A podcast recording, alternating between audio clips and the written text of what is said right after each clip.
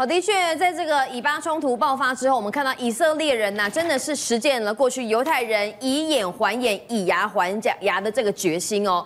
而除了对加萨走廊进行轰炸之外，最新画面出炉了，为什么要炸大学？好，明君其实哦，通常在战争上面哦，大概是讲说平民不炸，医院不炸，学校不炸。但是问题是，昨天我们可以看到以色列针对加萨的这个报复的轰炸持续在进行。明君有看到这个画面？你看，这是空拍画面哦。这个空拍画面看到的就是以色列的炮弹就直接打在那个建筑物上，那个地方啊是加萨伊斯兰大学。那明君对，照理讲不能打学校啊，啊但是为什么以色列会瞄准学校来进攻？因为呢，他指控这个学校就是作为军事情报人员的训练营，嗯、所以他认为说，哎，这个不是学校，这个其实算是你军事的机构之一。那为什么他会这样讲呢？因为哈马斯的军事呃军事领袖戴夫。他也是这所学校毕业的嘛，所以我合理怀疑你这所学校就是教育这一些反叛分子的，所以我轰炸你也是刚好而已。那但其实轰炸不是只有学校，包含整个市区来说，现在都是战云密布，甚至呢，巴勒斯坦的外交部他就公布了一个影片，他指控说，哎，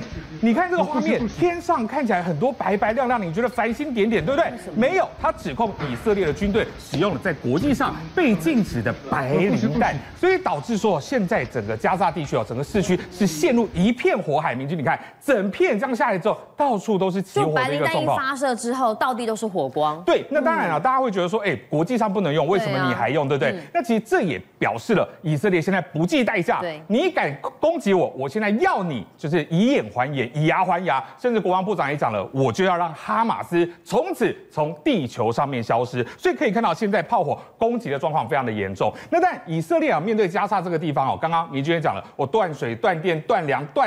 燃料等等，那就是要让你被围困在里头，你所有物资都没了嘛。那现在对加沙来说，最最麻烦的是，哦，加沙其实有一座发电厂，但是我的燃料用完了，我燃料进不来了。所以你看晚上，这不是大家电视机黑画面哦，现在看到是加沙晚上的一个现况，晚上的状态就是这样，对，就这样，完全没有灯。你就算有灯，那都是紧急电源，紧急电源也大概撑个两三天。你说医院两三天之后，它的一些医疗设备通通都没办法使用了。所以有人就说，现在加沙被炸到像是回到中世纪一样哦。所以医院也赶快跟家属讲说。哎，那个赶快啊，太平间哦，有有你们家属的，赶快领回去，不然我们没有办法再接纳新的了哈。所以表示说，现在医疗状况非常的严重。那在以色列整个炮击的频率有多少呢？哈，大概以一个小时两百五十次的空袭，不断的对加沙来做攻击。那为什么呃攻击完之后下一步要干嘛呢？对，其实我们讲说空袭完了之后。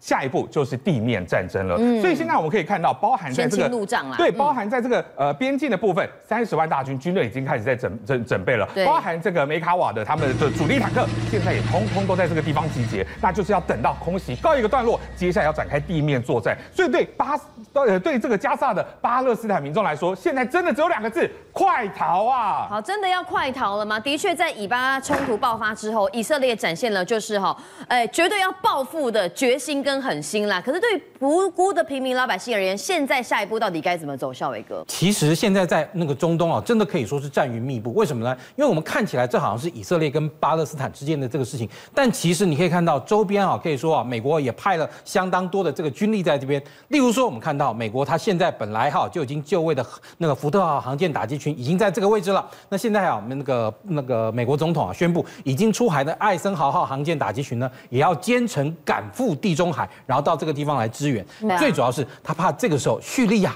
趁机啊捣乱，为什么呢？因为你看到现在啊，因为像以色列北边，它北北北边就有黎巴嫩，然后而且它那个呃戈兰高地啊那边就是跟哈那个叙利亚在一起。叙利亚这几年其实一直哈受到哈内战之乱，但这个时候呢，如果小阿塞德想说现在哈这个天下大乱，局势大好，我呢可以借由哈对以色列的这种那个冲突的话，然后我在境内第一，它可以一统哈这个原先啊已经啊纷乱的这样一个叙利亚；二呢，它其实可以增加它在这个中东地区的这样一个发言权，因为其实现在中东地区啊。由于哈北京方面努力，以色列跟沙特阿拉伯都要建交了。对，其实原本是朝向一个大那个呃大和解的这样一个格局来走。那当然，其实在这个时候，以以色列来说，他面对哈这个呃呃民兵啊，一直不断的发射哈这些火箭弹，其实对那个以色列来说，最重要是要赶快强化他的防卫能力，对不对？所以首先呢，他也跟美国要求能够赶快提供啊铁穹防卫系统的这个。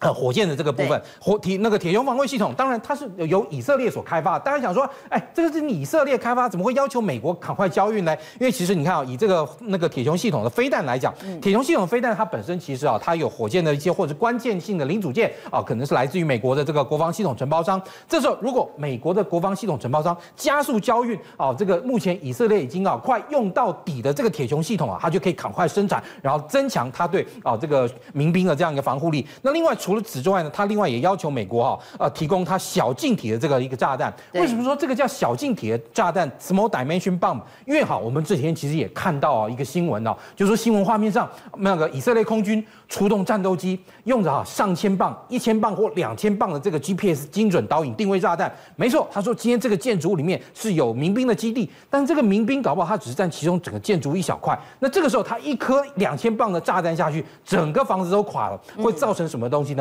很严重的附带损伤。过去啊，以色列为什么说在那个巴基斯巴勒斯坦这个地方一直要那个处处置有很多问题？就是譬如说，今天有一个人，我是炸弹自杀炸弹客，我真的我为了我的信仰，我为了巴勒斯坦，我成成那个我哦从容就义了。哎，但是我家里还有很多人，不见得都跟我一样是自杀炸弹客。但是你知道以色列人怎么做？他就开着装甲推土机去把你家整个推平。那我家里面剩下人怎么办？就通通只好去当自杀炸弹客啦。所以在这个情况下，好，那这种小径体炸弹的最优秀的一第一。它可以钻地，它也可以用来穿甲或者穿透好几栋建筑。但是呢，它爆炸的时候，它威力小很多。也就是说，尽量如果说好，过去我们刚刚讲的一颗好一颗啊两千磅的炸弹。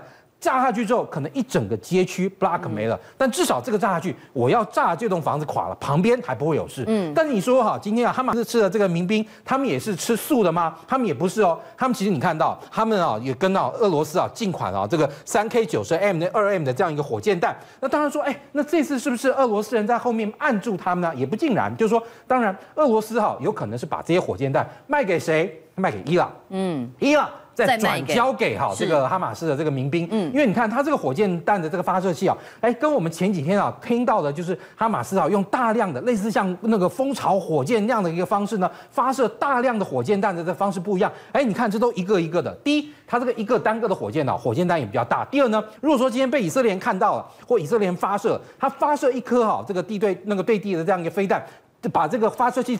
打打毁了，那是不是就一锅端了，对不对？对，没错，就等于说很多的火箭弹没办法发射了。对，或甚至于哈，那个你这个后续要发射就无力。但你看他现在这样一个方式，就把一次一个，而且分散成好多个，然后他透过哈这个那个指挥的这样一个方式，让这些火箭弹甚至于还可以啊转向，然后呢瞄准它所需要发射目标，然后进行连续发射之后呢，反而哈为对于这个以色列来讲，这样子这个火箭弹啊，那个那个未来你要好好的处理掉它难度更大，因为你看它一个一个一个单独的，可以单独的分散部署到各个区域。然后这个时候，对好那个以色列来讲，其实反而会会比一个好蜂巢式的火箭发射器更让他们头痛。那小伟哥想问一下，目前呢，在这个巴勒斯坦的难民，处境如何？哦，其实真的说，真的你呃，以巴勒斯坦来讲，它在加沙地区啊，因为那个地方本来哈，它就是一个很小一块的这样的地方啊，非常狭长的一小块土地，大概面积跟台北市啊差不多大，但是甚至啊人口哈比我们台北市还要多，它可以说是全世界目前啊这个平均寿命跟这个那个那个平均所得大概最低的这个地方，因为所有人都挤在里面嘛。那现在他刚刚也讲到了，就是说那个第一，现在境内的一个发电厂已经被哈这个那个准备要被啊那个以色列哈给攻破了，对，所以它这这个。地方其实原本大概一天大概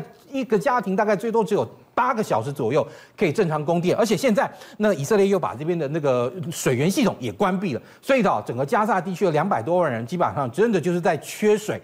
没电，而且你看像这样的一个镜头啊，就代表它原本一个房舍啊被这个以色列炸中了以后呢，整个房楼房垮台垮掉了。你看里面有非常多的伤患，但是医疗设施哈、啊、跟医疗器材跟那个资材人员救护人员都不足，所以其实说真的，他们的处境也非常令人堪忧。好，感恩小伟哥，的确哦，在这个以色列遭遇到了巴勒斯坦的激进组织哈马斯袭击之后呢，现在要来哈想办法扳回颜面。呃，据说以色列呢有几支非常精锐的部队，不管。管是情报部队或者是攻击部队，佳明他们到底有什么样的身手？好，我们现在讲这个攻击军队的一个部分呢，因为我们其实这次看到哈马斯他闯进以色列当中抓了很多人质嘛，对不对？那当可以当做后续谈判的一个筹码。但是呢，现在看到以色列这一个反恐部队，它叫做亚马斯，它其实呢它的平常驻军位置就是在以色列南部的这个地方。透过这个画面，你可以看到，这是他们成员透过这个头盔上面的摄影机拍摄下来的。他是在以色列南部的时候呢，刚好遇到了这个哈马斯的军队，对，所以他们就上前去突袭。突袭之后呢，发现。现你车上带了很多的一个人质，都是平民老百姓嘛，所以就变成说，哎，我赶快去营救他们，把他给解救下来。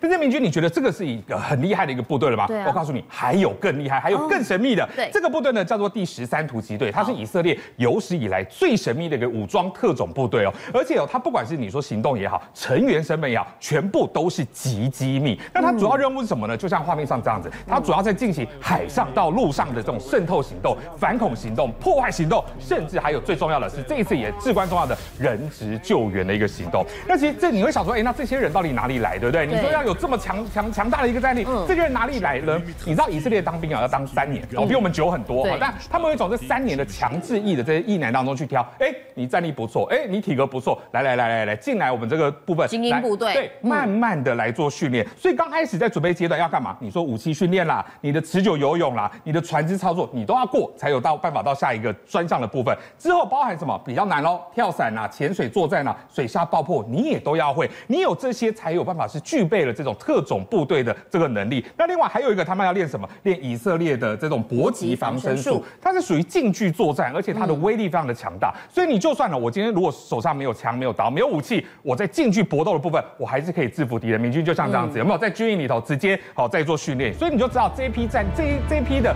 特种部队，它不是说哎有武器我很强，爆破我很强，我近距格斗的能力也非常的好。那刚刚看完军队的部分呢，我们再来讲，其实呃以色列还有一个很强的，就是它情报单位摩萨德，大家都知道。对，我们在讲摩萨德。那当然这次有人讲说，哎，你情报失准了哈。但是其实你要知道，摩萨德不会因为这次失误就有损他一个能力很强的一个形象。我们来讲哦，其实摩萨德其实这么多年来一直在对付这个哈马斯和他们的这个军火来源。他们在二零一零年的时候呢，就呃目标就锁定他了。他是谁呢？他是哈马斯的军火供应商，叫做马哈茂德。好，那他其实，在二零一零年的时候，在杜拜被人呢给毒杀掉，给暗杀掉。谁干的？就是摩萨德啊。摩萨德当时呢是总共出动了二十六人的一个暗杀小组。二十六个人对付一个人。对，所以而且他是整个布局分工都非常的精细。你看哦，这些人都陆陆续续哈来到了这个饭店哦，大家分批到。然后因为我我从这这二十六个人是从欧洲四个国家都持假护照分批来到杜拜这个地方。好，那所以你可以看到，包含他们的目标出现。你看哦，跟在后面这两个拿羽毛球拍的有没有？